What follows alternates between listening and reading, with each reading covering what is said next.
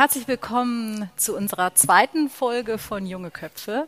Herzlich willkommen hier im Atrium der FAZ Berlin. Wir freuen uns sehr, dass Sie, dass ihr hier an diesem spannenden Abend ähm, da seid und freuen uns äh, mit euch, mit Ihnen auf unseren Gast Mirna Funk, den Simon Strauß gleich vorstellen wird. Vielleicht noch ein paar Worte zu unserer Serie Junge Köpfe, die Simon Strauß aus dem Feuilleton und ich, Helene Bobrowski aus der Politikredaktion uns im Sommer ausgedacht haben.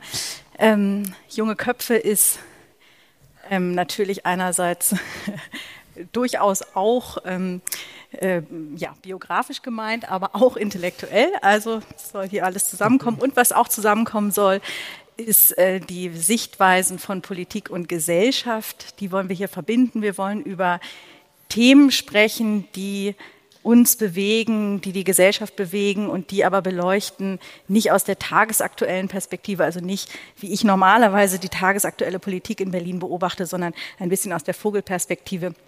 Und vor allem wollen wir mit Ihnen und mit euch diskutieren. Das hat beim letzten Mal schon super geklappt. Wir freuen uns auch dieses Mal, wenn ihr euch einbringt in das Gespräch. Genau, und dann wollte ich natürlich noch sagen, dass wir uns ganz besonders freuen, dass trotz der sich auftürmenden vierten Welle wir hier heute zusammenkommen können. Wir wollten eigentlich beim letzten Mal hatten wir gesagt, wir wollen die Tische ein bisschen näher ranschieben, um noch mehr diese Salonatmosphäre zu schaffen. Jetzt haben wir uns doch überlegt, ein bisschen mehr Abstand zu schaffen. Aber mit unserem strikten 2G-Konzept geht das ja jetzt alles noch. Wir hoffen auch, dass es noch ein bisschen länger geht. Jedenfalls schön, dass Sie, dass ihr da seid. Ja, schön. Herzlich willkommen auch von mir. Schön, dass äh, wieder ein paar vom letzten Mal dabei sind, ein paar neue dazugekommen sind. Unser Thema des Abends, was ist Familie? Ein Thema mit erhöhter Klischeedichte und äh, Stereotypen. Äh, Möglichkeiten. Ein Thema für erste Weihnachtsfeiertage und Lampedusa-Romane, aber eben auch ein Thema für die Breite der Gesellschaft. Ähm, FAZ-Artikel, die sich mit dem Planen, zustande kommen und vor allem Scheitern von Familien beschäftigen, werden überdurchschnittlich viel gelesen. Habe ich mich heute noch mal im Archiv erkundigt. Ähm, ein Mensch, der keine Zeit mit seiner Familie verbringt, ist kein richtiger Mensch, heißt es im Paten, vielleicht dem signifikantesten Familienepos unserer Zeit. Und die Familie ist deswegen eben ja auch der Ort, wo der Spaß aufhört und der Ernst des Zusammenlebens beginnt. Ähm, Gütertrennung, kranke Kinder um halb vier und gemeinsame Zahnpasta. Tuben. Deshalb ist die Familie auch ein Thema, das starke Gefühle auslöst, eigene Erinnerungen, unerwartete Reaktionen bei uns hier in den ersten 45 Minuten, aber dann hoffentlich auch bei euch und bei Ihnen äh, danach. Darauf hoffen wir sehr. Wir wollen die Frage, was ist Familie, aus verschiedenen Blickwinkeln betrachten und haben uns deswegen eine Gesprächspartnerin eingeladen, die die verschiedenen die politischen, die gesellschaftlichen und auch lebensweltlichen Schattierungen dieses Themas hervorragend funkelnd vertritt. Ich freue mich sehr, Myrna, dass du heute hier bist bei uns. Vielen Dank für die Einladung. Ich darf ein paar ganz kurz, genau, in unserem Hauptstadtquartier mit dem ähm, Auto vorgefahren. Ganz toll. Du bist Schriftstellerin, Drehbuchautorin und Journalistin bist 1981 mhm. geboren, also zählst noch knapp zu der Kategorie junge Köpfe. Wenn es jetzt davor wäre, ja. müssten wir schon verhandeln. Mhm. Also du bist geboren und zwar in Ostberlin, in Pankow, aufgewachsen. Ähm, dein systemkritischer Vater flieht im Frühjahr 88 noch aus der DDR und lässt deine äh, Mutter alleinerziehend zurück. Du bist doch in einem klassischen DDR-Altbau aufgewachsen. Ein Ofen im Kinderzimmer und eine Dusche in der Speisekammer, hast du mal gesagt. Väterlicherseits bist du die Enkelin von André-Therese Leder, der ersten Tochter des berühmten DDR-Schriftstellers Stefan Hermelin und seiner Frau Juliette, die auch Jüdin war und 1941 in Frankreich umgekommen ist. Du gehörst zur ersten Generation von Ostberlinern, die nach der Wende jugendlich waren, könnte man sagen, zeichnet sich also durch eine besondere Zeitgenossenschaft aus, jedenfalls mhm. in meinem Perspektive, gerade noch gestreift von so einem epochalen Umbruchsgefühl. Mhm. Hast dann 2010 und 2014 ähm, Philosophie und Geschichte an der HU hier in Berlin studiert und machst aktuell zwischen all dem anderen, was du auch noch machst, deinen Master in Philosophie. Ja. Stimmt, oder? Ja. Jedenfalls hin und wieder. Ich bin Studentin, Masterstudentin an der Humboldt-Universität. Aber vor allem bist du eben auch Schriftstellerin und das ist ähm, eben wirklich eindrucksvoll. Du hast 2014, als du nach Israel gegangen bist, während des Gazakrieges, da werden wir sicher gleich noch drüber reden, deinen ersten Roman, Debütroman Winternähe ähm, geschrieben, geschrieben mhm. und 2015 dann den Uwe Jonsson-Preis bekommen. Ich glaube, der Laudator sitzt dort. Ähm, das ist ganz besonders schön, dass du ähm, dann nicht nur den Preis bekommen hast, sondern auch einen zweiten Buch, einen zweiten Roman geschrieben hast, der dieses Jahr erschienen ist, mhm. zwischen du und ich. Mhm. Und heute bist du alleinerziehende Mutter hier in Berlin, lebt zwischen Berlin und. Man das so dramatisch sagt, genau. Und das ist die Überleitung zu der ersten Frage, genau. die wir an dich haben. Helene beginnt. Ja, ich fand es interessant, du hast mal ähm, geschrieben, oder beschrieben, dass du als alleinerziehende Mutter, dass das eigentlich alles relativ entspannt laufen würde und dass du dich sehr gut organisieren würdest, dass es fast durch die Tochter, so habe ich dich verstanden, äh, dein Leben besser strukturiert äh, geworden ist als äh, zuvor. Aber du musst uns nicht zu viel über deine Tochter erzählen, sondern ich würde dich mal generell fragen, fangen wir bei dem Thema, was ist Familie mal bei deiner ja wirklich interessanten Familiengeschichte an? Und wenn dich jemand fragen würde, was ist deine Familie, was würdest du dann antworten? Was ist meine Familie? Also ich glaube, ich würde antworten, dass meine Familie, also meine Kernfamilie erstmal ich und meine Tochter sind und dann würde ich sagen, dass zu meiner weiteren Familie vor allem wirklich meine Freunde gehören und dann außerdem noch ein großer Teil meiner Familie, die in, in Tel Aviv lebt. So, das ist schon eine sehr sozusagen so selbst konstruierte Form mhm. von mhm. Familienbegriff. Ähm, ja. Und was macht deine Familie aus für dich? Ähm, äh, Nähe, ähm, Innigkeit, Verständnis, Freude, Vertrauen. Streit? Streit, ja, ja. Ich weiß, ich habe also alles wirklich, also alles, was mit Streit zu tun hat, habe ich, hab ich also ein bisschen Hast du weggeschoben? Habe ich so ein bisschen ausgesondert. Das ist ja interessant, weil eigentlich, es gibt ja in vielen Familien ist es ja so, dass diejenigen, die einem am nächsten stehen, mit denen ist man am, am kritischsten und mit denen gibt es auch am meisten Streit. Hm. Das hast du geschafft, ähm, anders zu machen. Also ich finde ja, also es gibt ja irgendwie so destruktiven Streit und für den bin ich auch immer zu haben. Ähm, wirkt, wirkt das so oder hat irgendjemand meine Essays gelesen oder so. Also ich bin äh, für destruktiven Streit wirklich zu haben. Wofür ich jetzt nicht so zu haben bin, ist quasi äh, so, so Streit, der irgendwie so, ich weiß auch nicht so, der so ein bisschen ins Leere läuft. Und wenn das dann passiert, dann bin ich schon auch sehr rigoros mit den, ähm, mit dem anderen, der da sozusagen so Leerlaufstreit mit mir machen möchte.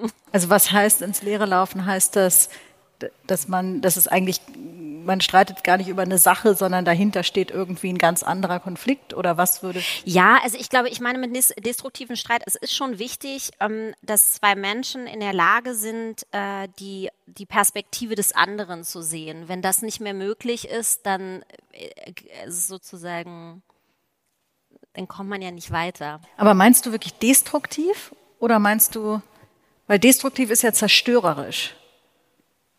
Ach so, habe ich, ich bin ja. für destruktiven Streit zu haben. Nee, für konstruktiven ja. Streit zu haben. Ach so, gedacht. deswegen haben alle gelacht. Also.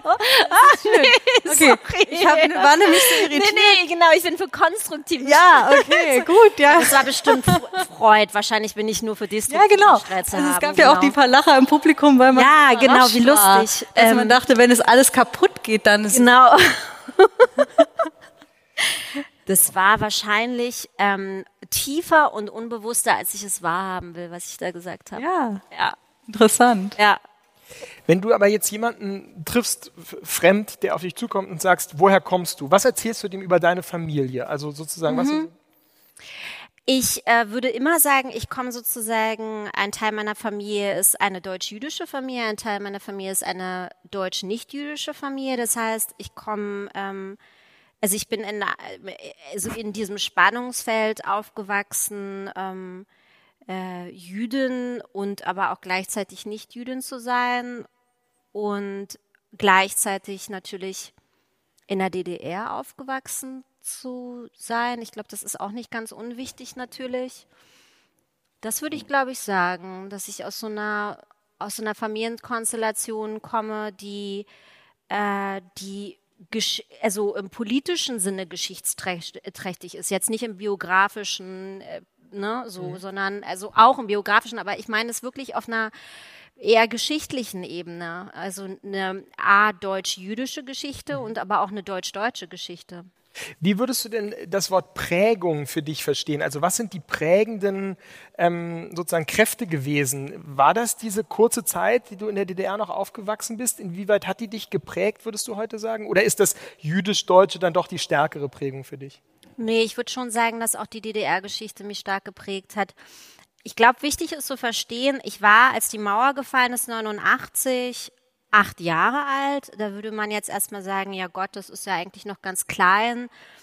Ich glaube, zwei Sachen sind an der Stelle wichtig zu verstehen. Zum einen war der Mauerfall für mich viel prägender als vielleicht für andere Leute, weil er eng verknüpft war mit meiner Beziehung zu meinem Vater. Ja, also mein Vater ist sozusagen anderthalb Jahre vor dem Mauerfall abgehauen. Das heißt, also da gibt es sozusagen ähm, diesen Verlust und, und dann taucht er also wieder auf. Ja, also das heißt, ich, es gab eine emotionale Verbindung zu diesem, zu diesem Mauerfall, den hätte vielleicht jemand, der, ähm, der sozusagen diese biografische Komponente hat, vielleicht gar nicht so gehabt. Ja, das wäre dann nur ein politisches Ereignis gewesen oder so, wir sind frei. Das zweite ist, was glaube ich, ganz viele Leute nicht verstehen, ist, dass ja mit dem Mauerfall nicht die DDR endete. Also mein, mein Leben ging ja noch sehr DDR-ich weiter. Also ich glaube, ich war 14 Jahre alt, als wir das erste Mal ein Festnetztelefon und sowas hatten. Wir hatten ein Jahr lang keinen richtigen Unterricht, weil sozusagen es kein keinen Stundenplan mehr von der DDR geben durfte, aber es auch noch keinen anderen gab. Wir haben Herzblatt gespielt im Unterricht ähm, und noch irgendwie so eine westdeutsche Sendung zu dieser Zeit. Also es war schon, also DDR ging länger als im offiziellen Sinne. Und das hat natürlich geprägt, klar. Aber auf, trotzdem, und dann nach dem Mauerfall, würde ich sagen, hat vielleicht die deutsch-jüdische Komponente nochmal eine stärkere einen stärkeren Einfluss oder so mhm. gehabt. Vielleicht bleiben wir noch mal bei der Frage, was ist Familie in der DDR? Ja. Da gibt es ja ähm, Berichte von Kindern, die heute Erwachsene sind, die manche erzählen, meine Eltern haben mir nie die Wahrheit gesagt, weil sie mir nicht zugetraut haben zu lügen, wenn man das Haus verlässt. Ah, mm. Und dann gibt es die anderen, die, die erzählen, ähm, meine Eltern haben mir immer die, also haben mir immer gesagt, wie es ist, und dann haben sie mir aber auch noch mitgegeben, was ich erzählen muss, wenn ich ähm, in der Schule bin, wenn ich äh, Freunde treffe. Mm. Also dieses Misstrauen, was man mm. lernt, ähm, wenn man schon sehr klein ist. Wie war das bei dir? War die Familie so ein Rückzugsort, wo man sich auch irgendwie ein Stück weit abschotten konnte, vielleicht vor der ähm, Übergriffigkeit des Systems? Ähm, oder wie hast du das erlebt? Das kann ich jetzt so gar nicht beantworten. Also für das war, da, dafür bin ich dann, glaube ich, zu, zu klein gewesen. Mm, also ich erinnere mich natürlich an die Telefonate, die ich irgendwie mit meinem Vater geführt habe, auch in, in dieser Zeit, als er dann schon im Westen war und wo immer klar war, dass man, ähm, also immer wenn es dann dieses Knacken und so gab, war klar, es hört da jemand mit. Also das war schon klar, irgendjemand hört da mit. Und deswegen soll man da irgendwie nicht so viel sagen. Jahre später erinnere ich mich, saßen wir mal zusammen am äh, Küchentisch und er hatte seine Stasi-Akte e-, endlich irgendwie ähm, geholt. Und so wie ich mich erinnere, hieß, glaube ich, sogar sein, äh, sein Codename Israel oder sowas, so ganz peinlich. Und, und da waren dann auch Briefe abgefangen, sozusagen von mir. Also da lagen abgefangene Briefe, die ich in, an ihn geschrieben habe. aber was jetzt die Familie, äh, ob die Familie ein Rückzugsort in der, in der DDR für mich war, also das kann ich überhaupt nicht. Das, da habe ich, kann ich nicht drauf, kann ich nicht zu sagen. Nee. Würdest du denn sagen, davon handelt ja ein bisschen auch dein zweiter Roman, die Frage der Traumata oder der Erlebnisse, die in früherer Zeit in Familien ja. stattgefunden haben, mhm. dass die sich wiederholen oder dass es in irgendeiner Weise Verbindungen gibt? Also jetzt die Trennung ähm, oder das, der Verlust des Vaters in früheren, frühen Kindheits mm. ist ein Trauma, was sich bei dein, in deiner Familie jetzt wiederholt, könnte man sagen. Ja, also in dem zweiten Roman, in dem es um transgenerationale Weitergabe von Trauma geht, hm. da geht es aber mir schon eher nicht um, also da geht's mir ja um Epigenetik, da geht's mir jetzt nicht um Traumatisierung, den klassischen Wiederholungszwang aus der Psychoanalyse und so, wo man also gar nicht anders kann, als immer wieder dasselbe zu tun, ähm, weil man es so erlebt hat, sondern da geht's dann wirklich um um genetische Veränderungen, also das heißt in der Epigenetik, was ja eine Wissenschaft ist, die es noch gar nicht so lange gibt, wird halt nachgeforscht, dass schwere Traumatisierung, und damit meine ich jetzt nicht, ich falle vom Pferd oder ähm, mir wird irgendwie meine Barbie geklaut oder so, sondern also wirklich ähm, äh, Fluchterfahrung ähm, äh, und, ähm, und also sch schwere Gewalterfahrung und so, dass die sich sozusagen genetisch, dass die genetisch das Gen, Gengut sozusagen das Erbgut verändern und dadurch an Folgegenerationen weitergegeben werden. Wenn es jetzt um, ähm, um sowas geht wie äh, mein, mein Papa hat mich verlassen und meine Tochter ähm, und ich trenne mich von dem Vater. I don't know, weißt du? Also das ist irgendwie, ähm, pff, ich, ich weiß auch nicht, also für mich ist das immer, glaube ich, die große Frage, wie viel ist man sozusagen man selbst? Ne? Also ich glaube absolut an sowas wie einen äh, freien Willen und, ähm, und, und Autonomie und äh, Entscheidung, mein eigenes Leben zu führen. Gleichzeitig bin ich aber natürlich Produkt meiner eigenen Biografie und einer außerdem noch übergeordneten Geschichte. Mhm. Und das, das spielt halt alles zusammen.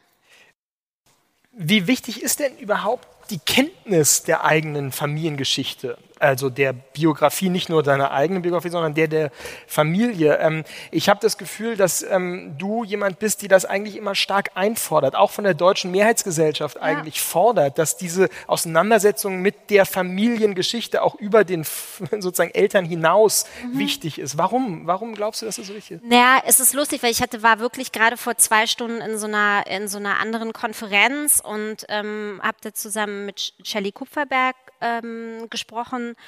Und es ist natürlich so, dass ähm, wenn man in, in einer jüdischen Familie aufgewachsen ist und es spielt keine Rolle, ob es nur ein Teil oder so mhm. war sozusagen, ist man automatisch, also man weiß automatisch alles über sozusagen seine, seine Familie. Und damit meine ich nicht die Eltern, sondern die Großeltern und die Urgroßeltern und wo die alle herkamen und warum die wo und wo gelandet sind und wie sie umgekommen sind. Und ich glaube, man muss halt verstehen, ähm, da, wo ich heute bin, der, der ich bin, warum mein Leben so ist, wie mein Leben heute ist, hat, also die Shoah hat sozusagen dieses Leben, was ich heute führe, ja auch beeinflusst. Mhm. Und, äh, und zwar auf ähm, ja auf dramatische Art und Weise. Das mache ich jetzt gar nicht so uh, schwer oder so, aber ich glaube, es ist wichtig zu verstehen,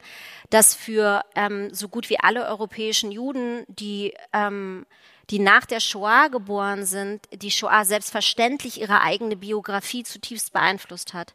Und auf nicht-jüdischer Seite gibt es sozusagen nicht diesen großen Bruch Mhm. in der eigenen Biografie. Ja, okay, da ist vielleicht irgendein Uropa hat ein Bein verloren in Russland und war in Kriegsgefangenschaft. Auch nicht nice, so keine Frage. Aber das ist schon auch noch mal ein bisschen was anderes als ähm, äh, als die Hälfte der Familie zu verlieren, alle Besitztümer und ähm, irgendwie über Jahre versteckt worden zu sein. Ja, und ich glaube, das Problem ist sozusagen, dass diese fehlende Auseinandersetzung auf nicht-jüdischer Seite mit der eigenen Familiengeschichte, glaube ich, oftmals dazu führt, dass es so einen äh, fehlenden Zugang gibt zu einem Verständnis dafür, dass wir geschichtliche Wesen sind. Das heißt, dass wir nicht einfach so auf diese Welt geworfen wurden, ohne irgendeinen Hintergrund und ohne irgendetwas, was davor war. Und das, dieses Verständnis dafür, dass ich, dass Geschichte nicht abgeschlossen ist, wie weiß ich nicht, also so wie im Benjaminschen Sinne, ne, sondern dass sie sozusagen auch ein Teil von der Gegenwart ist und gleichzeitig sozusagen auch in die Zukunft führt. Dieses Verständnis gewinnt man insbesondere, wenn man ein, wenn man sich selbst als Kontinuität begreift. Und was folgt jetzt aber daraus nochmal sozusagen als Forderung, wenn man so will, für die deutsche Gesellschaft, die nicht-jüdische Gesellschaft? Also ich zitiere mal aus einem Interview mit dir, da sagst ja. du, in Israel müssen alle Kinder einen Stammbaum ihrer mhm. Familie anfertigen. Damit meine ich keinen genetischen Stammbaum, sondern einen historischen. Mhm. In Deutschland kennt man die Widerstandskämpfer-Vergangenheit seiner Vorfahren nicht. Es wäre für eine gesunde Aufarbeitung wichtig ist, private politisch zu machen, dass man nachfragt, was die Urgroßeltern gemacht haben. Mhm. Was sozusagen, woher kommt diese Forderung und was, was versprichst du dir davon? Also es geht dir jetzt ja gerade nicht das, was man normalerweise sagt, die Deutschen sollen sich mit der Shoah-Geschichte auseinandersetzen. Nee, natürlich, sondern mit ihrer eigenen. Mhm. Und äh, ich habe ja vor Jahren, also 2018 war das, habe ich den Thementag kuratiert am Berliner Ensemble in Berlin und habe zum Beispiel auch einen Workshop gemacht zur, ähm, zur Tätergeschichte und, äh, und sozusagen Monate vorher schon aufgefordert Personen, dass sie ähm, ihre, dass sie zum Beispiel im Bundesarchiv anrufen oder im Wehrmachtsarchiv, um die Akten sozusagen ihrer Groß- oder Urgroßeltern zu bekommen. Und dabei geht's jetzt gar nicht darum, irgendwie so dieses äh, dein Opa war SS oder so, sondern ähm, ich glaube, das ist schon extrem Geschichts, geschichtsverbindend. Also es soll eine Verbindung zur Geschichte hergestellt werden und zwar zu einer äh, Weltgeschichte. Ich, also wir sind Teil einer Weltgeschichte, ja und ähm, und wenn diese wenn dieser biografische Bruch existiert und ich eigentlich nichts weiß, was dort passiert ist, dann kann ich mich so glaube ich sozusagen nicht als Teil einer Weltgeschichte verstehen und begreifen und ich glaube, dass es gesund wäre, wenn man, wenn man in diese, in diese Biografie äh, in diese eigene Biografie auf Täterseite forscht. Das würde zum Beispiel auch verhindern, dass so abstruse Statistiken wie also im letzten Jahr entstanden sind, entstehen würden, nämlich dass 80 Prozent glauben, dass ihre Urgroßeltern oder Großeltern nichts von der Judenverfolgung mhm. gewusst haben oder dass, weiß ich nicht, ich glaube, es sind fast 30 Prozent oder was, dachten, ihre, ihre Groß- oder Urgroßeltern haben Juden versteckt oder waren Widerstandskämpfer. Und wir reden hier aber bei realistischen, also bei echten Zahlen, also den realistischen Ergebnissen, geht's hier um 0,1 Prozent. Ja? Und das sind sozusagen Narrative, die natürlich eng verknüpft sind mit dem Unwissen der eigenen Familienbiografie. Ich muss mal einhaken, weil ja. du vielleicht mal jedenfalls mir erklären musst und vielleicht fragt sich auch der eine oder andere aus dem Publikum, dass ähm, dieses, dieses Thema Retraumatisierung, Epigenetik. Wie, wie ist es für dich? Oder wie, ich weiß es schlicht nicht, vielleicht auch, wie, wie ist es? Ähm, ähm, ist das, ist das, wird das sozusagen unbewusst weitergegeben von Generation zu Generation? Also sind das, ist, spiegeln sich Traumatisierungen, die meine Vorfahren vor 200 Jahren erlebt haben, in der Art und Weise, wie man seine Kinder erzieht, wie man in der Familie spricht, wird das irgendwie weiter transportiert und führt deswegen dazu, dass man das irgendwie mit sich trägt. Ja, so dieser berühmte Rucksack, mit dem man mhm. irgendwie aufs, aus die Welt kommt? Oder ist das wirklich, weil dieser Begriff Epigenetik klingt ja so, als, als sei das wirklich irgendwie auch was Genetisches. Ja, genau, es geht um was Genetisches. Es ist wirklich was. Es ist, ist die Veränderung des Erdguts. Ist also, das, ist, das, ist das wissenschaftlich erwiesen? Ja, also es gibt ganz viele Forschungen dazu. Es gibt zum Beispiel ein, ähm, ein Test, ähm, den man mit, äh, mit Kaninchen gemacht hat. Und zwar hat man äh, Kaninchen äh, Kirschblüten zum Essen gegeben und hat die dann während des Kirschblütenessens quasi mit so Elektroschocks malträtiert und dann haben dann schon die Kinder diese malträtierten Kaninchen beim Anblick der Kirschblüten sind die so weggehoppelt und sowas, mhm. ja. Und, äh, und es geht wirklich, es geht nicht um eine, ähm, um soziale Prägung. Es geht um genetische Veranlagung. Und ist das unstrittig oder ist das eine Art von, ähm, ist das jetzt deine Meinung und das? Nee, das ist jetzt nicht meine Meinung. Also es gibt sozusagen die Wissenschaft der Epigenetik. Mhm. So, ich bin keine Epigenetikerin. Surprise. Meine ähm, Ärztin hier vielleicht. Gibt es hier Biologen, die zur Epigenetik forschen? Also ähm, deswegen kann ich jetzt sozusagen in diesen in diese in diese Wissenschaft als solche nicht als Expertin. Aber du hältst es für plausibel. Ich halte das für ziemlich plausibel, ja. Hm. Mhm. Ähm, wollen wir vielleicht mal über deine jüdische Geschichte sprechen oder über deine jüdische Familie? Es gibt ein Zitat von dir, das heißt, ich bin Jüdin und keine Deutsche jüdischen Glaubens. Ja. Was ist für dich der Unterschied? Ah, ach so, ja, aber das ist sozusagen, ähm, auch das ist interessant, auch das habe ich sozusagen, äh, musste ich äh, gerade vor zwei Stunden diskutieren. Es gibt ganz oft diesen, ähm, also ganz oft werden äh, Juden und Jüdinnen, und das passiert wirklich meistens in Deutschland, als Menschen jüdischen Glaubens bezeichnet. Das liegt vor allem daran, dass äh, nichtjüdische Personen sich nicht trauen, das Wort Jude oder Jüdin zu sagen, weil sie glauben, das sei ein, ähm, das irgendwie sein Schimpfwort oder man dürfte das nicht wirklich sagen. Also es gibt wie so eine, ich weiß nicht, wir können ja alle mal gemeinsam Jude sagen und dann gucken alle mal, wie sie sich dabei fühlen und da kommen komische Gefühle auf jeden Fall. Und äh, und das Zweite ist sozusagen die Vorstellung, dass äh, das Judentum nur Religion ist. Mhm. Ja, und auch das ist sozusagen nicht so ganz richtig, denn ähm, Judentum ist eben mehr als Religion. Es ist eine 5782 Jahre alte Kultur. So und äh, und auch da kommen dann immer diese Schwierigkeiten, die ich total verstehe. Ja, aber hat nicht erst Hitler daraus eine Rasse gemacht? Und dann sage ich, aber es ist ja auch keine Rasse. Man kann das vielleicht irgendwie eher als sozusagen Ethnie oder als, also, ne, also äh, das, da kommen ganz viele ganz viele Dinge zusammen und deswegen habe ich das so versucht zu erklären und, und Juden und Jüdinnen ganz oft versuchen es sozusagen zu erklären, dass es über eine Religion hinausgeht und ich bin jetzt zum Beispiel ja nicht religiös. Die, ganz viele Juden in dieser Welt sind nicht religiös. In, also gerade in Israel leben unglaublich viele säkulare Juden. Ja, ich habe gelesen, dass du viele ähm, Bräuche oder auch Gebete oder so erst im letztlich etwas höheren Alter gelernt ja, hast. Ich komme ja auch aus der DDR. ja. ja. welche Rolle spielt das jetzt in deinem Leben?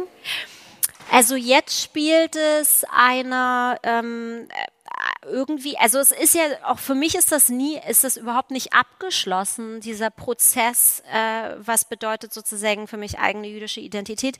Ich, ähm, äh, ich lebe sozusagen klassisch die Tradition, ich feiere die hohen Feiertage mit äh, meinen Freunden, also meiner Familie. Ähm, und ähm, und äh, ich sage immer so, wenn mir so ein wenn mir ein Crush nicht antwortet, dann bete ich auch schon mal zu Hashem. Aber bei der Frage, ähm, und sagen, wenn du sagst, das Jüdischsein ist für dich ein Prozess und da gibt es unterschiedliche Verläufe vielleicht, aber jetzt ganz spezifisch warst du in den letzten Monaten ja auch im Zentrum einer Debatte, das können wir vielleicht jetzt kurz streifen, ähm, bei der du selbst teilgenommen hast, die um die Frage ging und nach wie vor geht, was bedeutet eigentlich die Familie für die Definition jüdisch? Mhm. Ähm, also, du hast schon gesagt, Vater Jüdin bist du selbst, hast das auch immer offengelegt. Hm. Ähm, dann ähm, gab es die Debatte um den Publizisten Max Czolek, der das eben nicht in der Form getan hat. Und da hast du auch unter anderem bei uns einen großen Artikel geschrieben, wo du eben, so wie ich es jedenfalls empfunden hast, habe, nicht in irgendeiner Weise nur diffamierend ähm, äh, sozusagen gegen ihn geschrieben hast, sondern eigentlich gesagt hast, das ist eine Debatte, die wir führen müssen. Mhm. Was bedeutet diese ähm, sehr altmodische, jetzt sage ich es mal so, traditionelle Vorstellung davon, dass jüdisch nur ist, wer eine jüdische Mutter hat, mhm. ähm, ähm, für die Zukunft eigentlich, weil es so und so viele Familienzusammenhänge ähm, gibt, die genauso sind wie du jetzt, wo das eben nicht die Mutter jüdisch ist, sondern der Vater. Sind die sozusagen Juden zweiter Klasse? Ja, nein. Das ist jetzt eine Debatte, die eröffnet ist, habe ich das Gefühl, und die in Amerika und in liberalen jüdischen Kreisen schon eine ganz andere Tragweite hat. Führ uns doch vielleicht noch mal ganz kurz da ein und erkläre, was das eigentlich bedeutet, diese Identitätsfixierung auf den Vater. Ich finde eigentlich lustig, weil du altmodisch gesagt hast, wenn wir es noch, äh, ich, man müsste sagen, lass, lass uns noch altmodischer sein, dann wären wir nämlich wieder beim Vater. Mhm. Ähm, das hat damit zu tun, also im Judentum äh, aktuell, im aktuellen Judentum, ähm, also im rabbinischen Judentum, was es sozusagen seit ungefähr 2000 Jahren gibt, äh, da bestimmt die jüdische Ident wird die jüdische Identität durch die Mutter bestimmt. Das heißt, Jude ist, wer eine jüdische Mutter hat. So. Davor, wir haben gerade von mir gelernt, das Judentum existiert seit 5782 Jahren. Also 3000 Jahre, äh, noch länger, 3700 Jahre lang wurde die jüdische Identität über den Vater weitergegeben.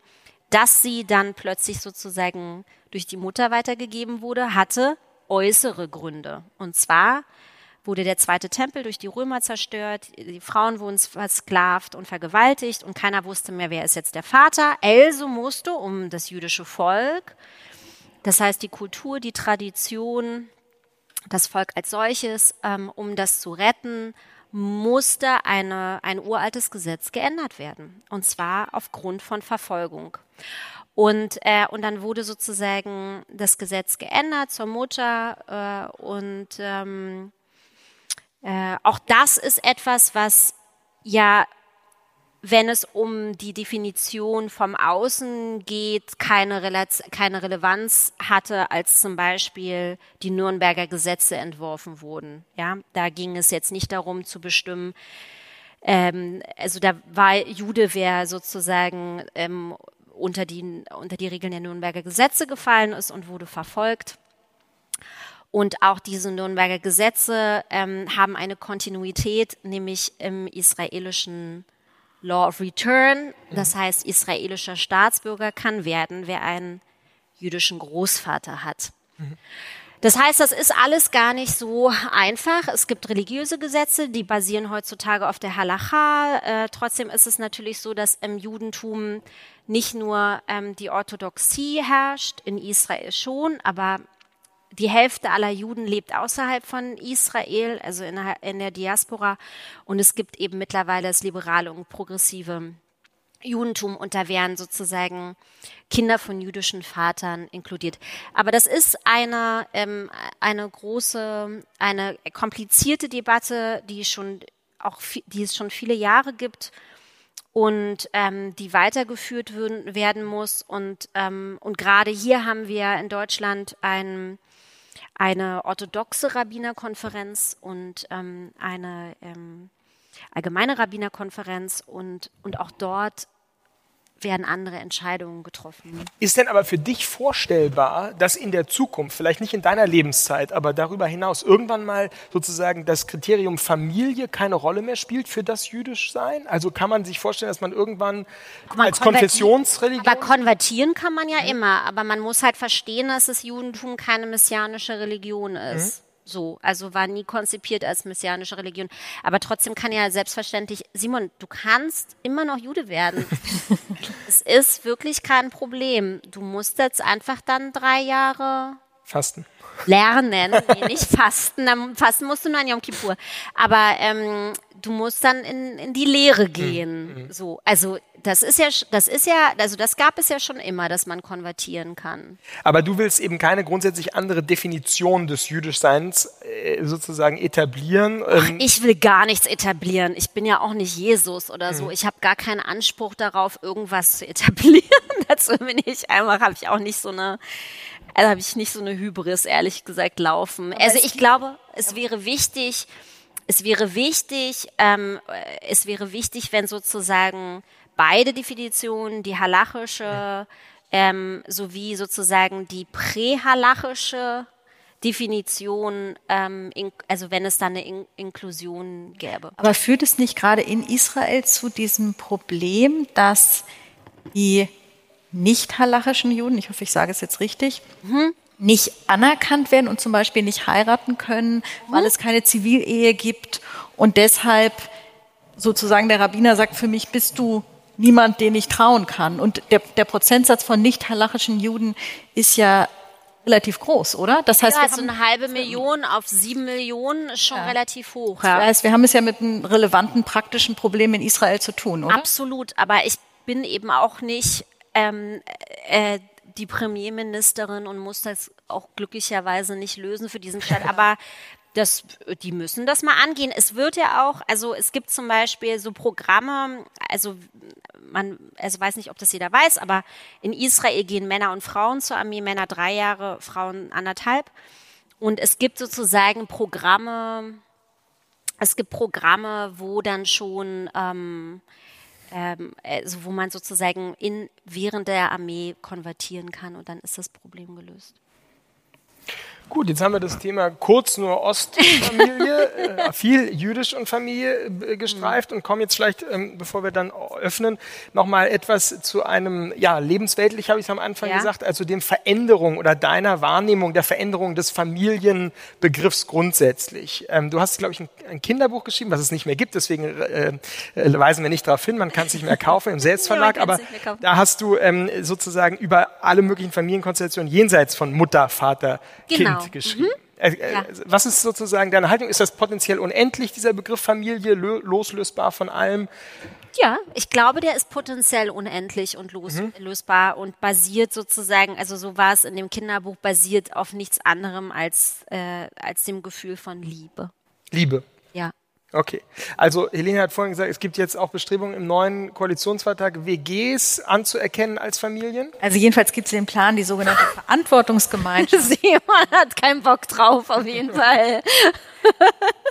genau, also jeden, potenziell auch eine WG. Also es gibt den Plan, jedenfalls wollen das Grüne und FDP und die SPD sperrt sich wohl nicht, so hört man, Verantwortungsgemeinschaften ja, anzuerkennen. Also es ist ein bisschen, wer es kennt, in Frankreich dieses Modell von Pax, also Paare, die nicht verheiratet sind. Und das ist aber auszuweiten. Also die haben halt im Kopf die Idee, zwei ältere Menschen leben zusammen ähm, und wollen füreinander sorgen, ohne dass sie ein Liebespaar sind. Und derzeit ist es eben so, dass man für den anderen noch nicht mal ein Rezept beim Arzt abholen kann, weil es die ärztliche Schweigepflicht gibt. Also das ein bisschen auszuweiten, zu fassen. Und das ist natürlich die Idee, ähm, existierende Lebensentwürfe dafür auch einen rechtlichen Rahmen ähm, zu bereiten. Und das würde eben ja zu vielen, also da ist das letzte Wort noch nicht gesprochen, wie, wie viele Menschen da theoretisch, also ich weiß nicht, du hast 23.000 Follower, habe ich gesehen. Ich weiß nicht, ob das... Noch mehr. Noch mehr, Entschuldigung. Okay, dann ist das nicht der aktuelle Stand. Dann, ähm, aber da gibt's wahrscheinlich irgendwo eine Grenze dessen, was, was möglich ist. Ach so, ob ich mit den allen Familie Nein, sein will. Aber das ist ja, genau, also das ist mal so die Frage, was. Ja, potenziell unendlich, hast du gesagt? Also potenziell unendlich. Die Konstellationen sind potenziell unendlich. Mhm. Ja, aber nicht die Menge. Okay. Also das hat natürlich auch mit der Verantwortungsgemeinschaft nichts zu tun. Ähm, aber was sind denn diese, diese Follower, die du auf den diversen Kanälen hast für dich? Ist das einfach ein Resonanzraum? Was die für mich sind? Ja. Also sie sind nicht meine Familie. also die sind die sind schon, also die sind Gesprächspartner, ähm, die sind Support, äh, die sind wahrscheinlich, also ich, also mit Familie haben die für mich nichts zu tun. Mhm. Ja. Mhm. Und deine politische Familie? Meine politische Familie. Hast du eine politische Familie? ob ich mich politisch irgendwie, mhm. wenn ich jetzt gleich sage, dass ich das erste Mal in meinem Leben 2017 gewählt habe, dann ist das, glaube ich, Antwort genug. ja, du hast aber in einem ähm, ja sehr diskutierten ähm, Zeitessay äh, geschrieben. Ah, ach so, äh, Heimat. Aber ich habe das genau, nicht. Du genau, hast es, du hast Verlust richtig. der politischen Heimat. Verlust der politischen genau. Heimat. Ich habe das jetzt sozusagen ein bisschen. Ja, ja, interessant, interessant. Unserer, ja. Weil ja Heimat und Familie durchaus auch Ja. miteinander zusammen. Ja, absolut. Mhm. Da, Vielleicht sagst du mal selbst, was du geschrieben hast. Das war ja auch ja durchaus provokant. Kommt drauf an, für wen. Ne? Wieso ist immer?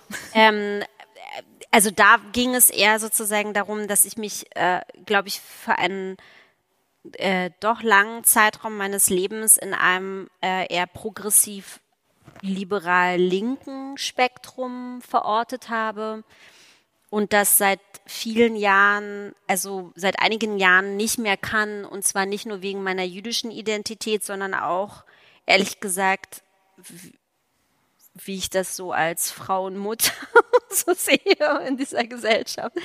Also auch aus sozusagen feministischen Gründen kann ich mich da nicht mehr verorten. Warum? Oh Gott, wenn ich das jetzt sage, kriege ich gleich einen Shitstorm schon wieder. Kein Bock mehr. Ähm, äh, warum im, also im feministischen Sinne?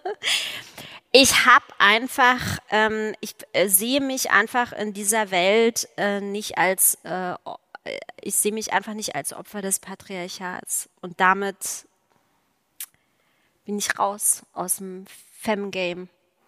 Aus der Moral. Germany. so, äh, das ist, das war's quasi. Aber jetzt hast du gerade Interessantes gesagt. Als Frau und Mutter siehst du dich in sozusagen feministischen Diskursen ansässig und nicht mehr mit den neuen ähm, Morallinken oder, oder ähm, Gender inf äh, Nee, da bin ich auch genau. nicht zu Hause. Also Aber ich, nicht nur als also ich nicht nur als Jüdin kann ich da nicht sein, äh, BDS und aufgrund die dieser Folgen. antizionistischen, sondern ich kann da auch nicht als äh, Frau und Mutter sein, weil ich sozusagen ich habe einfach kein ähm, ich äh, glaube einfach an Freiheit.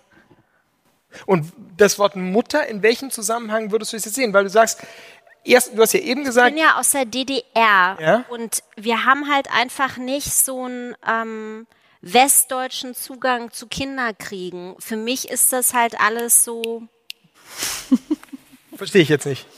Naja, ich mache da halt nicht, ich mache da einfach kein Bremborium draus und denke auch nicht drüber nach, wie ich jetzt den besten Babybrei koche. Also ich habe einfach, das ist für mich nicht so, für mich war noch nie die Frage, also für mich gibt es so eine Frage wie Vereinbarkeit nicht. Das interessiert mich über, ich habe verstehe nicht, warum nicht. Was daran sozusagen nicht Ich finde vereinbar diesen werden kann. westdeutschen, feministischen, sage ich mal in Anführungszeichen, Talk über Sag- Gleich habe ich einen Shitstorm auf Twitter, Leute. Wir können ja auch, wir wir können jetzt ja vielleicht auch einfach an diesem Punkt öffnen ähm, und mal unsere Gäste fragen, äh, wie sie Babybrei zubereitet haben oder es noch tun. Ähm, nein, wir haben, glaube ich, die, ja, wir sind einmal durch deine Biografie und haben jeweils ein bisschen darüber hinaus geguckt in all Nein, ich habe auch keine Angst vor Shitstorm. Nein, das wissen wir. Aber jetzt ist trotzdem, wir wollen, wir wollen ja auch diskutieren, das hatten wir angekündigt. Streit, denn überhaupt jemanden sonst? Wer möchte denn, wer hat eine Frage, möchte was sagen, möchte selbst was von sich erzählen, hat eine Anregung ähm, oder eine Meinung? Ich hatte gesagt, wir müssen ganz früh mit der Diskussion anfangen, weil bestimmt Ja. alle was sagen wollen. Und Aber ich, ich hab, bin ja, ich bin ja oft in solchen Situationen. Ich habe mir das schon gedacht. Ja, dann kennst du es besser. Okay, also wenn es keiner ist, dann, wenn es, äh, ja doch, Gott sei Dank. Vielleicht kurz sagen, wer Sie sind. Ja, ich bin äh, Kasper. Und ähm, ich wollte einmal ganz kurz sagen, ich äh, längere Zeit im Bett lag und krank war und mir ein sehr, sehr spannendes Buch über Epigenetik durchgelesen hatte. Und es ist tatsächlich, glaube ich, relativ wissenschaftlich bewiesen, dass es genauso ist. Es kann zum Beispiel relativ sauber isoliert werden, dass wenn man ähm, Angst äh, erzeugt bei einer Ratte, man das in den Genen noch in den Sequenzen drei, vier Generationen später nachweisen kann. Das ist, glaube ich, relativ äh, wissenschaftlicher Konsens. Ah, danke, dass du das nochmal bestätigt hast, toll. was ich gesagt Ja. habe. Das mag ich gerne. Ähm, Intelligenz aus dem Publikum, schön. Oder Wissen. Ja, bitteschön. Nur zur Rettung des westlichen Feminismus. Ich bin Manuela Reichert und ich habe auch gerade ein Buch gelesen, wie wir alle wahrscheinlich andauernd Bücher lesen. Nora Ephron, eine der großen amerikanischen ähm, Drehbuchautorinnen, Ja. eine der ganz frühen. Everything is copy. Bitte? Everything is copy. Genau. Oder der Hals lügt nie, wenn es ums Alter geht. heißt auch ein Roman von ihr. Ähm, die hat über genau diesen, diesen Punkt, den Sie gerade gesagt haben, also wie wichtig, warum macht man aus dem Kinderkriegen eine wahnsinnige Ideologie geschrieben, und zwar eben nicht DDR, sondern Amerika, weil natürlich auch da zu ihrer Zeit, wie sie sagt, Elternschaft gab es nicht, sondern man kriegte Kinder. Und in dem Moment, wo man Elternschaft sozusagen zu einem Programm macht, dann fängt es an, schwierig zu werden. Und ich glaube, das ist das, was heute eben auch viele junge Familien überfordert, weil es geht ja nicht nur um die Frage, kann man den Babybrei so oder so machen, sondern es muss alles vom Besten sein. Also es muss sozusagen die Mercedes-Erziehung fürs Kind sein. Und das ist, glaube ich, das Problem ganz stark jetzt in modernen Familien. Also dass diese dieses Ich bin Mutter oder ich bin Vater und ähm, die Kinder sind so werden so zum Projekt. Aber genau, ist das dann eine Form der Selbstverwirklichung der Eltern sozusagen durch die Kinder? Das ist es vielleicht, aber es ist natürlich vor allen Dingen auch ein unglaublicher Anspruch an sich selber. Also man darf keine Fehler machen. Ich glaube, dass ähm, in der DDR natürlich die Situation für viele Frauen auch anders war, weil sie mussten ganz früh die Kinder in, die, in den Kindergarten bringen und haben die Hausarbeit machen müssen und gearbeitet. Da blieb schlichtweg keine Zeit sich viele Fragen zu stellen. Und bei, im Westen ist es natürlich durch 68 und die Vorstellung, Kindererziehung wird zum emanzipatorischen Projekt erklärt. Mhm. Und dann macht man eben ein oder versucht, seine Kinder so zu erziehen, dass man keine Fehler macht. Und dann muss man grundsätzlich scheitern in jeder Familie. Vor allem glaube ich ja, dass man damit seinen Kindern auch einen Rucksack schon aufhängt, wenn sie ganz klein sind, weil die, damit verbindet sich auch eine Erwartungshaltung. Ich habe alles für dich getan, ich habe auf so viel verzichtet, sozusagen, und was machst du damit? Also, dass man spätestens, wenn das Kind 13 ist, sich diese Frage stellt, warum? Also insofern vielleicht lazy parenting.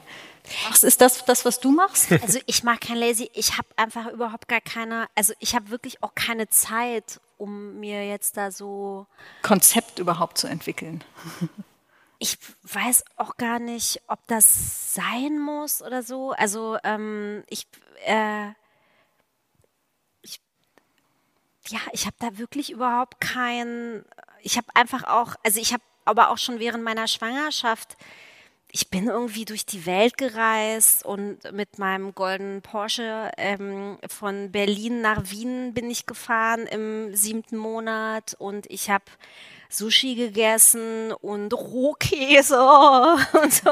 Also ich finde das einfach alles, ähm, also alles, was so ideologisch wird, das erwidert mich an und ich finde es auch ein bisschen albern und ähm, ich habe da wirklich so einen ganz äh, natürlichen Zugang quasi zum Leben, nämlich äh, dass das also das Leben äh, gut und böse ist und äh, und ich bin gut und böse und alle sind gut und böse gleichermaßen und das also äh, aber das ist natürlich, Entschuldigung, wenn ich unterbreche, ja. aber das ist natürlich eine gewisse, wenn man das Wort nennt, privilegierte Situation. Wir hatten gerade in der FAS einen großen ähm, ähm, Themenblock, Familien, ja. Familienplanung, die Frage, wie wichtig ist das Kind, der Kindeswunsch eigentlich, um Familien zusammenzuhalten? Also so schön es ist zu sagen, es ist unendlich, die, Konze die Konstellationen sind unendlich, ist ja doch immer noch, auch in unserer Gesellschaft, vielleicht gerade in unserer Gesellschaft, sagen, das Kind eine unausgesprochene Drucksituation auf sehr, sehr viele Paare.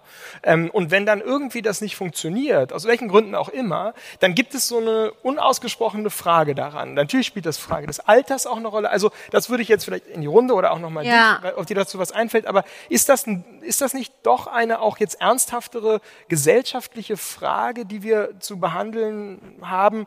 Ähm, wie kommen wir aus diesem Problem heraus? Kinder als äh, Kriterium einer, ähm, ja, einer Familiensituation, die, wenn sie nicht kommen, scheitern muss. Unvollständige Familie. Ja, aber, aber dafür gibt es doch lauter Möglichkeiten. Social Freezing. Social Freezing, bin ich ein großer Fan von. Wird jetzt Zeit, dass mir hier mal Leihmutterschaft erlaubt wird. Mhm. Ist ja schlimm genug, dass wir das nicht schon längst haben. Leihmutterschaft heißt dann ja, ich eine rumänische halt mein Mutter. Kind. Mhm. Nee, was meine beste Freundin trinkt mein Kind aus für mich oder sowas, ja. Also in Deutschland, nicht sozusagen. Ja, also das, jetzt kann ich auf jeden Fall eine Ukrainerin mein Kind austragen lassen, aber das ist ja sozusagen verbotene Leihmutterschaft, deswegen mhm. gehe ich ja in die Ukraine, ja. Aber in dem Moment, wie das sozusagen in Deutschland erlaubt ist, ähm, fängt das ja an, irgendwie so ein bisschen weniger äh, irgendwie ethisch merkwürdig zu sein. Ist da die Sache? Wird das erlaubt? Ist das auch ein Projekt? Nee. Ist, also ich, also in Deutschland ist es. Da, da können wir uns, da warten wir noch bestimmt zehn Jahre, bis das, weiß nicht, welche Regierung das macht, aber diese macht das sicherlich nicht. Nee, also in Deutschland ist es ähm, nicht nur äh, verboten, sondern äh, soweit ich das weiß, war es auch bis, bis vor kurzem Ordre Public widrig, überhaupt ein von einer Leihmutter ausgetragenes Kind aus dem Ausland nach Deutschland zu holen. Das wurde nicht anerkannt. Jetzt gibt es eine Änderung vor weil es ja trotzdem alle Jahren, machen. weil man gesagt hat, das Kindeswohl, dem Kindeswohl ist auch nicht geholfen, wenn ein Paar ein Kind, sage ich mal, in Amerika bestellt, die Leihmutter will das Kind nicht haben und das sozusagen die deutschen Eltern wollen das, die deutschen sozialen Eltern wollen das Kind haben und dann hängt das Kind im Niemandsland, weil deswegen hat man das sind so ja nicht die sozialen, das sind die genetischen Eltern. Ja, je nachdem. Ne? Also es gibt ja auch die Fälle. Ach so, da wo es dann sozusagen dann die Eizellspenderin noch jemand anders ist und so. Also gibt's ja alle jegliche Konstellation, aber es, man hat es dann letztlich aus in der Bundesger Bundesgerichtshofsentscheidung letztlich aus pragmatischen Gründen gesagt, dass das Kind ja Eltern braucht und deswegen hat man es dann sich dazu durchgerungen, es anzuerkennen. Aber ich glaube auch in Deutschland, ähm, soweit ich das einschätze, ist, ähm, das können wir aber vielleicht auch mal ich unternehme nochmal einen Versuch, nochmal äh, hier auch äh, diskutieren.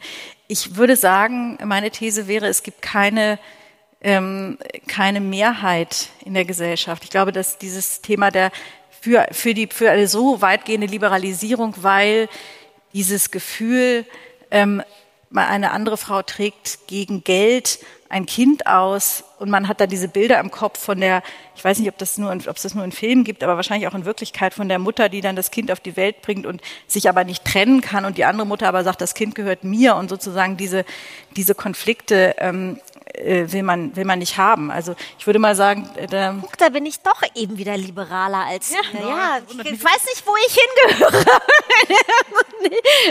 nicht zur Taz. ähm, nee, also ich weiß nicht. Schön. Ja? Ja, ja ich, äh, mein Name ist Mia Pascal und ich wollte ohnehin eine Frage in die Richtung stellen, weil ähm, das sehr spannend finde. Wir wechseln gerade irgendwie in der Diskussion sehr viel so zwischen einem persönlichen Werteempfinden so und ähm, was, was für politische Rahmenbedingungen es geben muss. Und das ist beim Thema Familie ja ähm, sehr, also gerade Männer Funk polarisiert, glaube ich, mit ihrem Verständnis von Familie auch gerne mal. Ne? Ähm, also zumindest in meinem persönlichen Umfeld gab es schon oft so die Diskussion über Muttersein, dann wurden sie als Beispiel genannt. Ähm, und ich frage mich, wie sich das bedingt. Also muss sich eher unsere gesellschaftliche Wahrnehmung ähm, liberalisieren und verändern?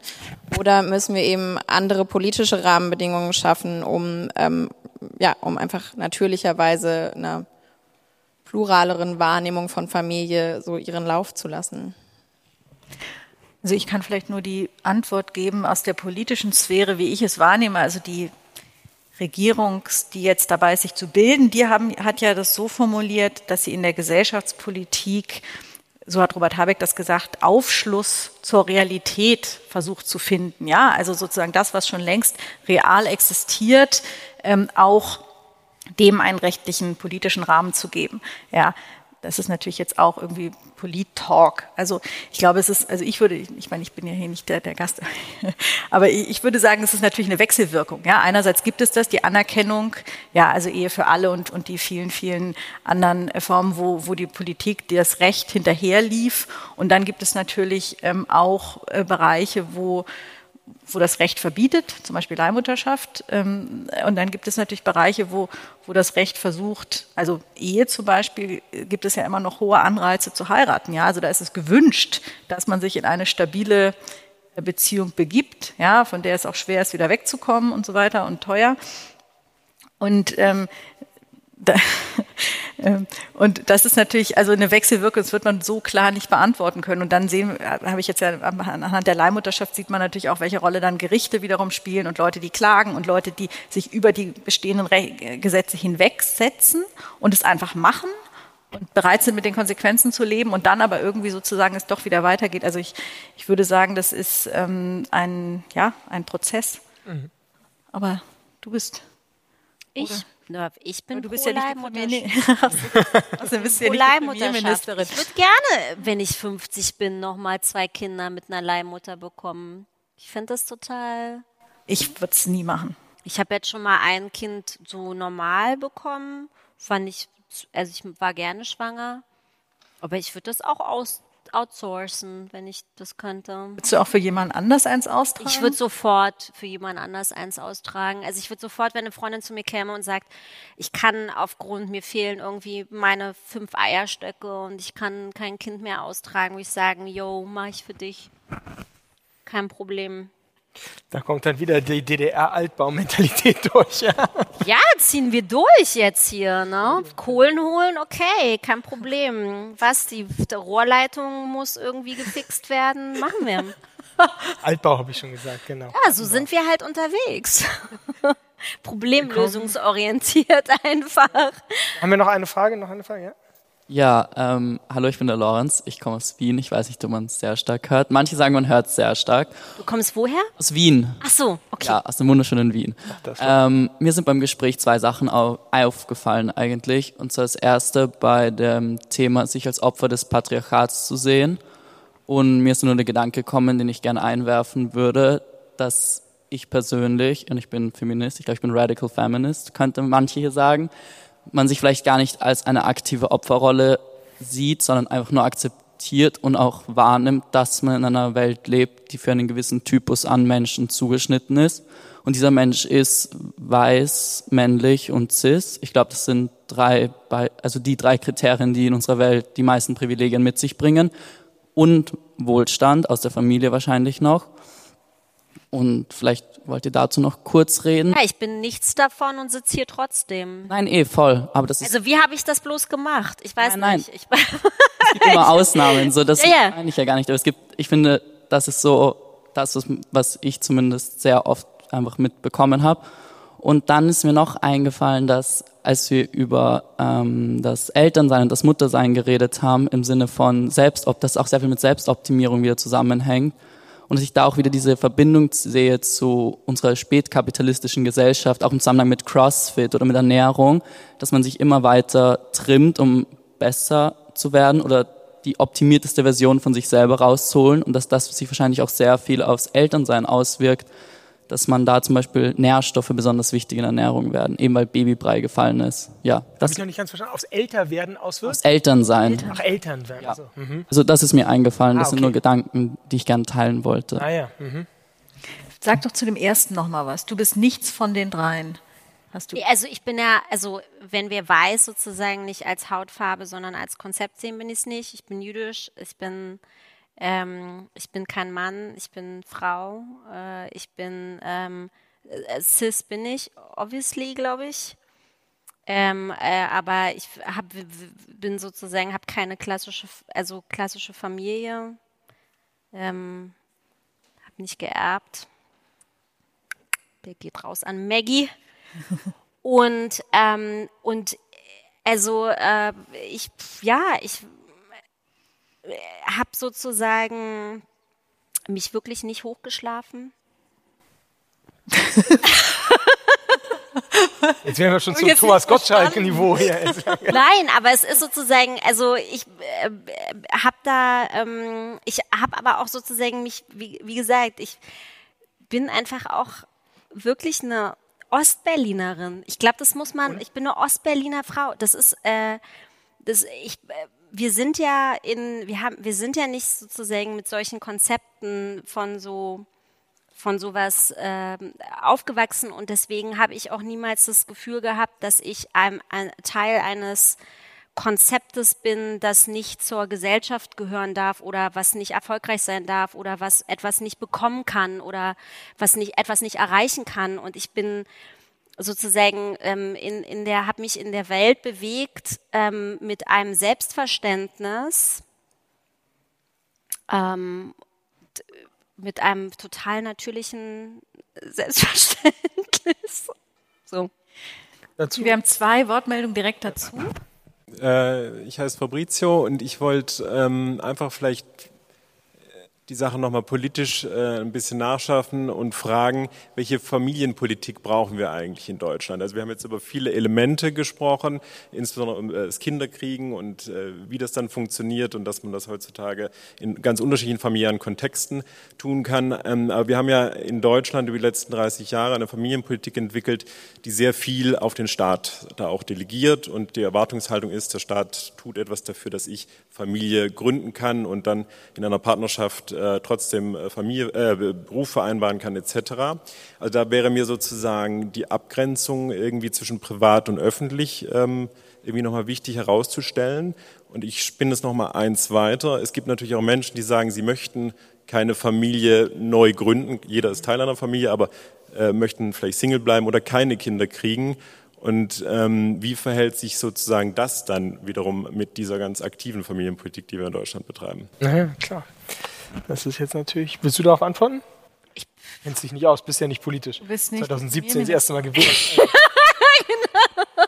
Helene, du musst ran. genau, Helene. Ich bin aber auch keine Politikerin. Ähm, ja, aber es ist ja, ja valide äh, Punkte. Äh, ja, ähm, ich überlege gerade. Ich glaube, das ist tatsächlich, oder, also ja, ich, ich glaube, ich kann das auch nicht abschließend beantworten, aber ich, ich glaube, das ist, also was, wo ich absolut ähm, äh, zustimme, ist, dass es in Deutschland diese sehr starke Erwartungshaltung gibt, ähm, also ich habe mir gestern irgendwie überlegt, ich weiß gar nicht, wie ich drauf kam, äh, was würde eigentlich passieren, wenn man äh, bei der Frage, wie finanzieren wir eigentlich unsere Politik, auf die Idee käme, äh, das Elterngeld wieder abzuschaffen. Und ich habe mir so, ich meine, das gibt es ja noch gar nicht so lange, ja. Das hört man immer, wenn man dann so ähm, etwas ältere Freundinnen hat, die sagen, ja, bei uns gab es noch gar kein Elterngeld. Und denke ich immer so, Gott, wie habt ihr das denn im Leben gemacht, ja? Ähm, und dann habe ich so gedacht, so, es wäre nicht durchsetzbar. Es wäre nicht durchsetzbar, ähm, das Elterngeld, was ich auch für richtig und gut halte, wieder abzuschaffen. Aber das führt natürlich, das, und in anderen Ländern gibt es das nicht, in Frankreich zum Beispiel. Ähm, und, und die Leute, da sind dann wiederum andere Dinge anders. Ne? Aber, ähm, die, aber es ist schon und ich denke ja immer, was, also der Staat tut schon für Familien. Es wird ja immer sich über alles beschwert, aber es ist schon, wenn man sich mal anschaut, was man alles kriegt an Leistungen, ja, ja vor der Geburt, nach der Geburt, diese ganze Betreuung rundherum, Corona. ist schon sehr, sehr viel. Ähm, und das wird mit einer gewissen Euro, Selbstverständlichkeit also wenn ich die nicht bekommen ähm, hätte. angesehen. Also es ist, ähm, das stimmt, die Erwartungshaltung ähm, ist, ist, ähm, ist groß, ja, weil das wieder, da sind wir wieder bei der, bei der Frage, ein sozial oder gesellschaftlich, politisch gewünschtes Verhalten ist, Kinder zu kriegen. Ja. Wir haben, glaube ich, noch eine Wortmeldung direkt zu dieser, nicht Kontroverse, aber zu diesem, das, ja. vorne, direkt vorne an den Tisch. Du doch auch noch, oder? Sorry, ich bin immer noch Mia Pascal, ich war schon mal dran, aber ähm, ich äh, freue mich ehrlich total, wenn, wenn du das so sehen kannst, dass du irgendwie in, in keiner Opferrolle bist und irgendwie ne, trotz aller existenten oder nicht existenten Widrigkeiten irgendwie zu dem Menschen geworden bist, der du bist und irgendwie auch das erreicht hast. Ähm, aber ich frage mich ein bisschen, wenn du das von deiner eigenen Biografie und äh, Erlebnissen abstrahierst, ähm, würdest du dann sagen, es gibt ganz objektiv einfach keine strukturelle Benachteiligung von, ja, von, von marginalisierten Gruppen. Also du hast jetzt eben irgendwie, also alle, die, die diese drei Kriterien nicht erfüllen. Und also ich finde das insbesondere spannend, ähm, bei dir mit der, also in, in, Kombination mit der Tatsache, dass du dich ja als Jüdin sehr wohl als, ähm, ne, als benachteiligte Person begreifen kannst. Auch als Ostdeutsche übrigens. Auch als Ostdeutsche. Ja.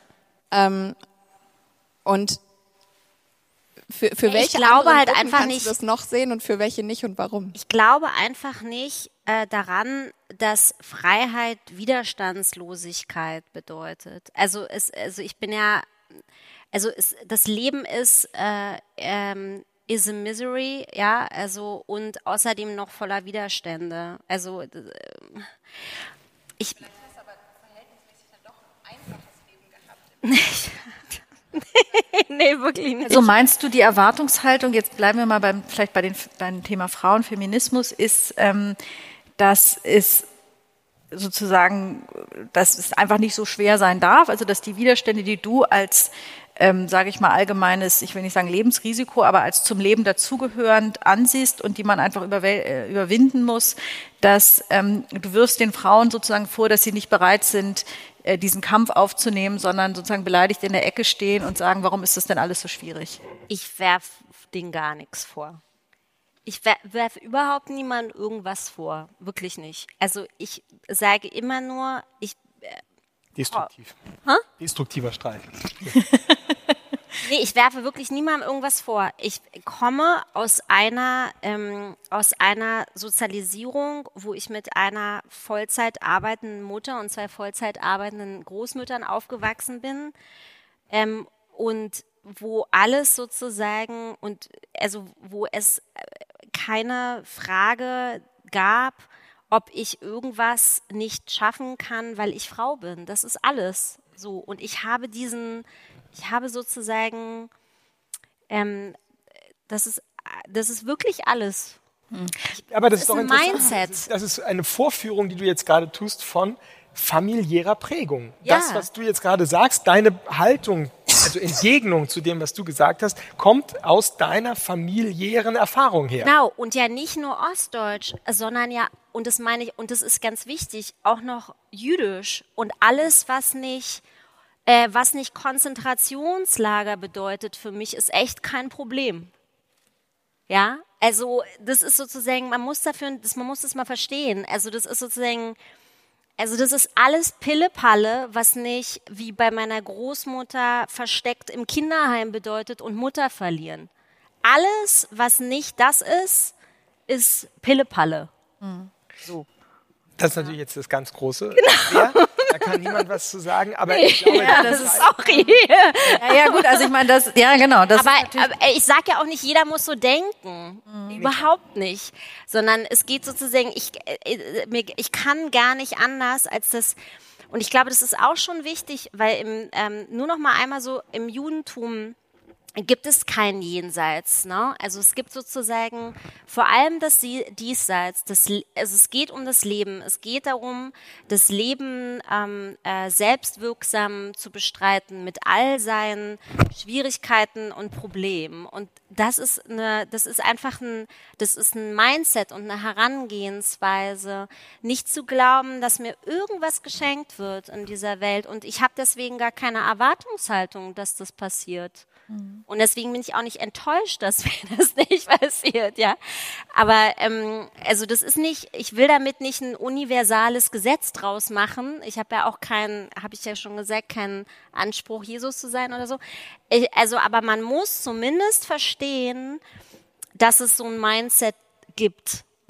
Ich meine, vielleicht bevor Lukas dran ist, ähm, interessant an der Debatte finde ich in Deutschland ist ja, dass die, ähm, ich will, ja, das ist nicht die Beschwerde, aber dass der, dass diese, diese Frage, also dass, dass die Diskriminierung von Frauen häufig nicht vorgetragen wird von den Frauen, die es tatsächlich und wirklich schwer haben, sondern von teilweise sehr privilegierten Frauen, die es sehr, sehr weit gebracht haben und dann sich über Dinge, die ähm, aus der Sicht anderer Leute vielleicht wirklich Kleinigkeiten sind, wahnsinnig empören, wo wir natürlich dann auch eine Gratwanderung haben zwischen dem, was sozusagen zur allgemeinen Empörungskultur gehört, ja, und dem, das ist immer gar nicht so schwer zu sehen, und, und der, dem, wo wirklich eine Diskriminierung liegt. Und natürlich sind die Sensibilitäten auch nochmal sehr unterschiedlich, ja.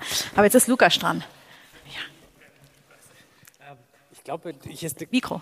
Kontroverse entstanden, die ich gar nicht so richtig sehe. Du hast gesagt, irgendwie, du bist äh, äh, nicht mehr linksliberal.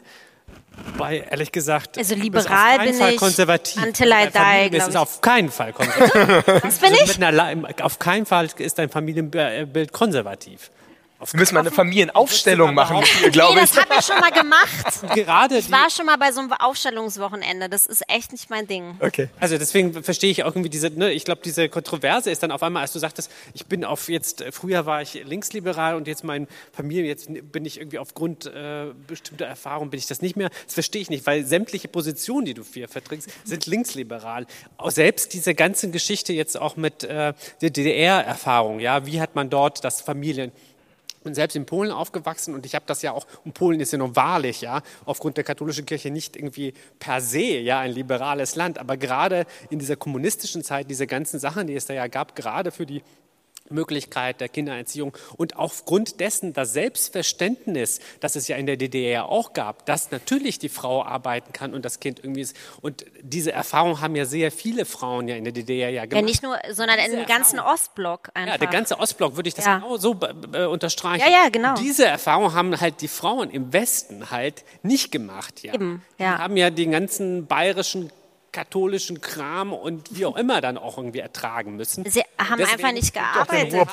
Aber, aber sie haben dann natürlich die andere Perspektive. Die Frauen, die dann natürlich im Westen auf haben, sind natürlich eine andere Perspektive auf das, was es geben könnte. Ja? Absolut. Als Dings. Insofern, wenn du jetzt dafür einstehst, dass es im Prinzip so richtig war, wie du das erlebt hast, Ja. zumindest was diesen Bereich anbelangt, Ja. dann bist du also in meiner Definition eine Feministin. Ja? Ja, in deiner. Ich glaube, nein, allgemein tatsächlich gültig. Allgemein gibt es nicht Okay, mehr. bitteschön. Jetzt haben wir, wir sind in den letzten Zügen, oder? Noch zwei, also auf jeden Fall noch Hier, zwei der, hier wurde sich schon lange hier eins, gemeldet und zwei, genau, drei. auch bei dir. Also ihr beide noch, ja. nee, und nach da hinten, Sie wollten auch noch, ne? Auch noch? Na Mensch, da überziehen wir ja. Ähm, hallo, mein Name ist Lucien Strauch. Ich äh, weiß gar nicht, ob ich das jetzt alles so zusammenhalten kann. Ähm, ich versuche nur so zwei Sachen irgendwie nochmal zusammenzugreifen. Also dieses, ja, jetzt geht es irgendwie um, sind Sie jetzt linke Feministin oder nicht mehr? Und ich habe noch ein bisschen Schwierigkeiten, das so zu greifen, weil, ähm, weil die Antwort, glaube ich, für mich nicht sein kann, weil ich äh, mich als diese ganzen Opferkategorien nicht erlebe, ähm, ist das für mich kein Thema oder, oder deswegen ist es für mich nur ein Mindset oder so.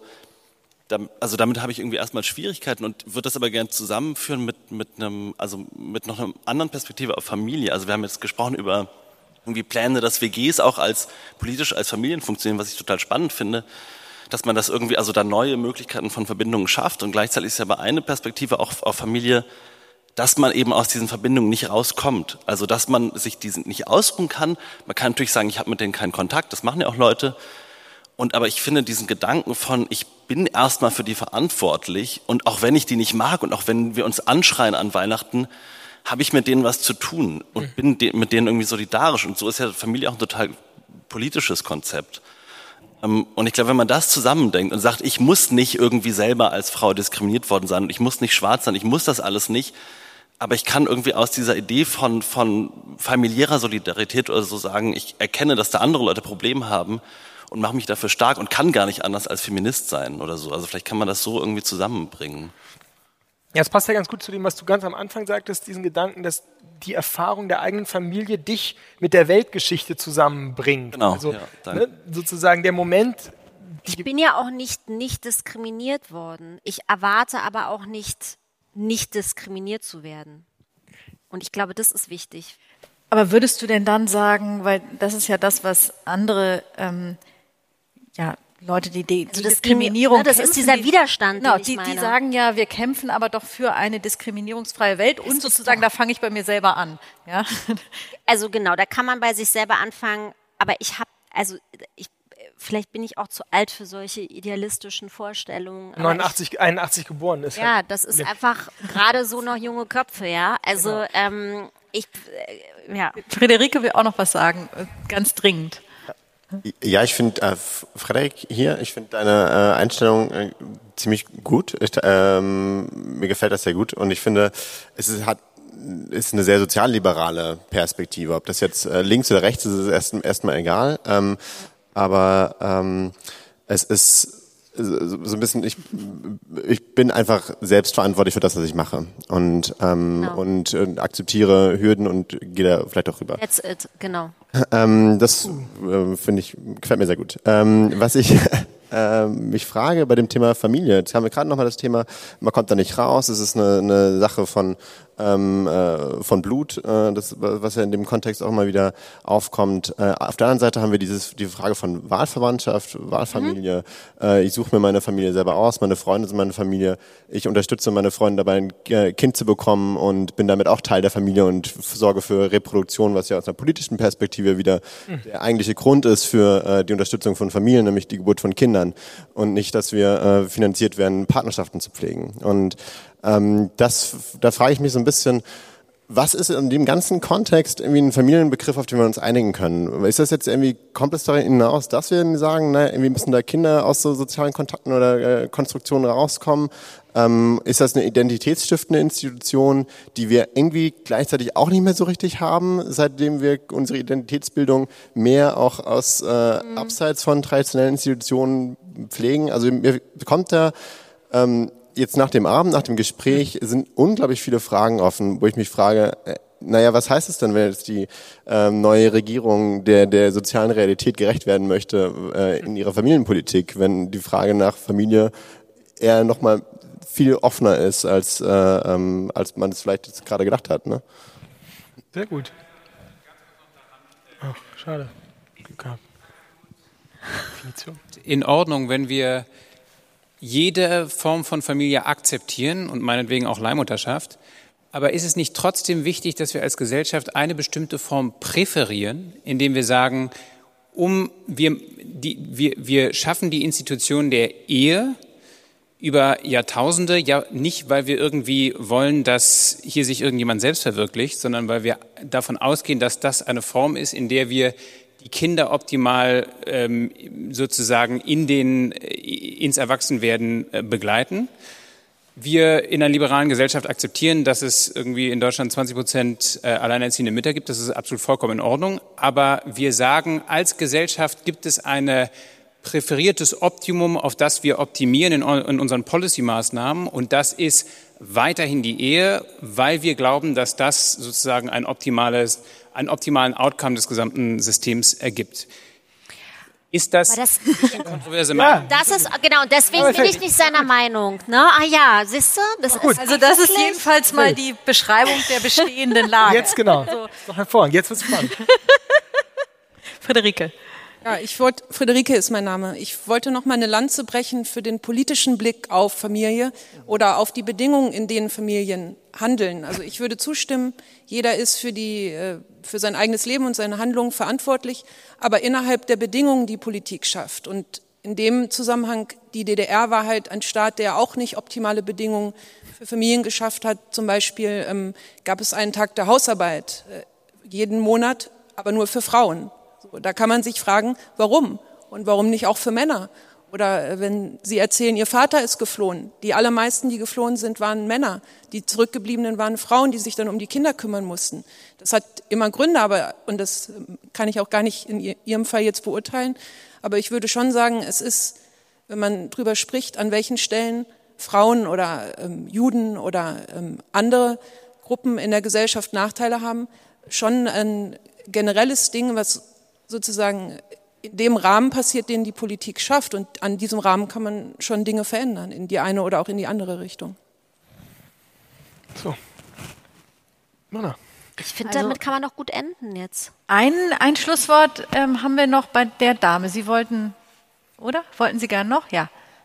Dann ist das die. Also vielleicht nur noch dazu, was es natürlich gibt, ist das berühmte Gender Gap. Also immer noch ähm, verdienen Frauen weniger als Männer für die gleiche Arbeit. Das abzuschaffen wäre vielleicht jenseits. Es gibt aber ähm, nur zum Gender Pay Gap, ne? Dann nochmal angucken, bitte googeln Ostdeutschland und Westdeutschland. Gut, aber das ist jetzt lange her. Nee, aktuell nicht lange her. Ich rede von aktuell Ostdeutschland, Westdeutschland. In Ostdeutschland ist der Gender Pay Gap positiv, meaning Frauen verdienen in denselben Berufen mehr als, als die Männer.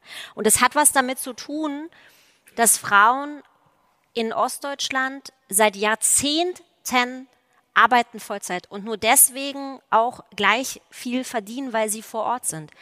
Die Frauenerwerbsquote in Ostdeutschland war 89, 91 Prozent und in Westdeutschland 51, wovon der Großteil in Teilzeit gearbeitet hat. Ich kann nicht, ich kann nichts verändern, wo ich nicht bin. Der Gender Pay Gap dass der so hoch ist, hat was mit Westdeutschland zu tun. Wirklich. Das, also das, da muss man sich das nochmal statistisch angucken. Es ist doch wirklich interessant, dass wir 30 Jahre nach der Wiedervereinigung ja. so stark noch von Ost ja. und West reden. Aber bitte, Sie hatten einen anderen Punkt noch. Ich habe eine andere Frage, worüber ich nachdenke, ist die Sache mit der Leihmutterschaft, weil ich das nicht verstehe. Ich verstehe nicht, warum Sie das zu so einem unglaublich erstrebenswerten Akt ähm, ansehen, weil also ein Kind kann dann fünf Eltern mindestens haben, also eine Eispende, einen Samenspender, eine Leihmutter und die sozialen Eltern. Und wenn die sozialen Eltern sich trennen, dann kann man das noch weiter ähm, potenzieren. Was ist daran, also ist es dann nicht doch auch so, das Projekt zu meinem erfüllten Leben gehört dazu, dass ich mit 50 noch zwei Kinder kriegen kann als Frau und deswegen ist Leihmutterschaft was Tolles. Ich will jetzt gar nicht darüber reden, dass Leihmutterschaft natürlich in den meisten Ländern ein wirklich ziemlich ekelhaftes Geschäft ist. Aber jenseits davon, ich meine, in Israel ist es erlaubt, klar. Genau. Die meisten gehen nach Amerika, kaufen sich da die ähm, Leihmütter. Aber warum ist das was, was man unbedingt haben muss? Warum kann man nicht akzeptieren, auch unter so einem Familienbegriff zu sagen, gut, ich habe keine Kinder oder meine Kinder sind mit nicht 50 bin eben so alt, dass ich möglicherweise Enkelkinder habe. Also dann nicht nochmal. Was ist daran ein besonders emanzipatorischer Akt, der von einer Politik gefördert werden muss? Warum? Also ähm, ich halte, also ich bin ja äh, nicht Kulturpessimistin, sondern Kulturoptimistin und ich äh, glaube sozusagen, an Freiheit und die äh, Veränderung dieser Welt. Wir sind äh, in ständiger Veränderung sozusagen begriffen. Vor 100 Jahren ähm, äh, hat man Angst, also weiß ich nicht, vor 500 Jahren hat man Angst vom Buch gehabt, vor 100 Jahren Angst vorm Radio, vor 80 Jahren Angst vorm Fernseher, vor 30 Jahren Angst vorm Internet. Äh, heute hat man Angst vor Social Media. Also das ist sozusagen überhaupt nicht, das, ich finde sowas, ähm, das Nee, also wir, das ist ja das, das, was ja unsere menschliche Existenz ausmacht, sonst würden wir ja sozusagen immer noch kurz davor sein, Feuer zu machen. Ne? Also, dass wir jetzt hier sitzen, liegt ja genau daran, dass wir also in ständiger ähm, Entwicklung begriffen sind und, und, äh, und ich äh, habe äh, ein, ähm, ein Freiheitsbegriff, der sozusagen darauf basiert, dass ähm, in der also dass sozusagen wir uns in ständiger Veränderung befinden, die hinterfragen im dialektischen Sinne und uns damit ja unentwegt fortbewegen. Und dazu gehört gehören alle Errungenschaften. Dazu gehört äh, ein Tesla wie einen, äh, eine Rakete zum Mond oder die Leihmutterschaft. Aber was dann naja, aber da muss man natürlich. Darf ich noch eins sagen? Was dann unglaublich schwierig wird, ist natürlich Ihr Konzept, wo Sie sagen, wir müssen uns auseinandersetzen mit uns und dem, was vor uns war. Wenn ich gar nicht mehr weiß, wer meine biologischen Eltern mhm. sind, dann habe ich da natürlich Schwierigkeiten, mhm. das zu erfüllen, was Sie eigentlich fordern. Widerspruch. Das ist auch, das ist wirklich, also das sehe ich auch echt nicht als, als Widerspruch. Also dass Vergangenheit, Gegenwart und Zukunft äh, zusammengehören, hat schon Benjamin gesagt und, ähm, und das wird für immer so sein vielleicht wirklich ein ganz gutes äh, Schlusswort jetzt. Wir müssen ja auch nicht künstlich ähm, die Debatte, die jetzt erst nach unserem Gespräch eigentlich losging, ähm, unterbrechen. Also deswegen, wenn es jetzt noch dringende Nachfragen gibt, ansonsten ähm, wartet aber dein Porsche draußen und die vor allem Babysitter, das Babysitter, das, das, das, Babysitter, genau. ähm, Babysitter. aber ich glaube, wir haben einen ganz guten ähm, Parforce-Ritt hier hingelegt mit allen möglichen ähm, inspirierenden, aufregenden, anregenden Beiträgen, die du uns sozusagen geliefert hast, die wir, worauf wir reagieren können. Ähm, du bist un sozusagen definierbar, das haben wir auch festgestellt. Ja, du, du hast mehrere Angebote gekriegt, dich in Parteien einzuordnen, hast genau. du gemerkt, ne? Ja, das ist lieb von euch auf jeden Fall, dass manche mich noch haben wollen. Freut mich. Vertrauensvoll wenden an. Genau. Aber vielleicht ist das Thema Familie, das Thema Familie ja auch wirklich so weit und so offen, dass man es nicht eindeutig auch politisch definieren kann, dass man meinetwegen linke Positionen da und rechte Positionen da zusammenführt.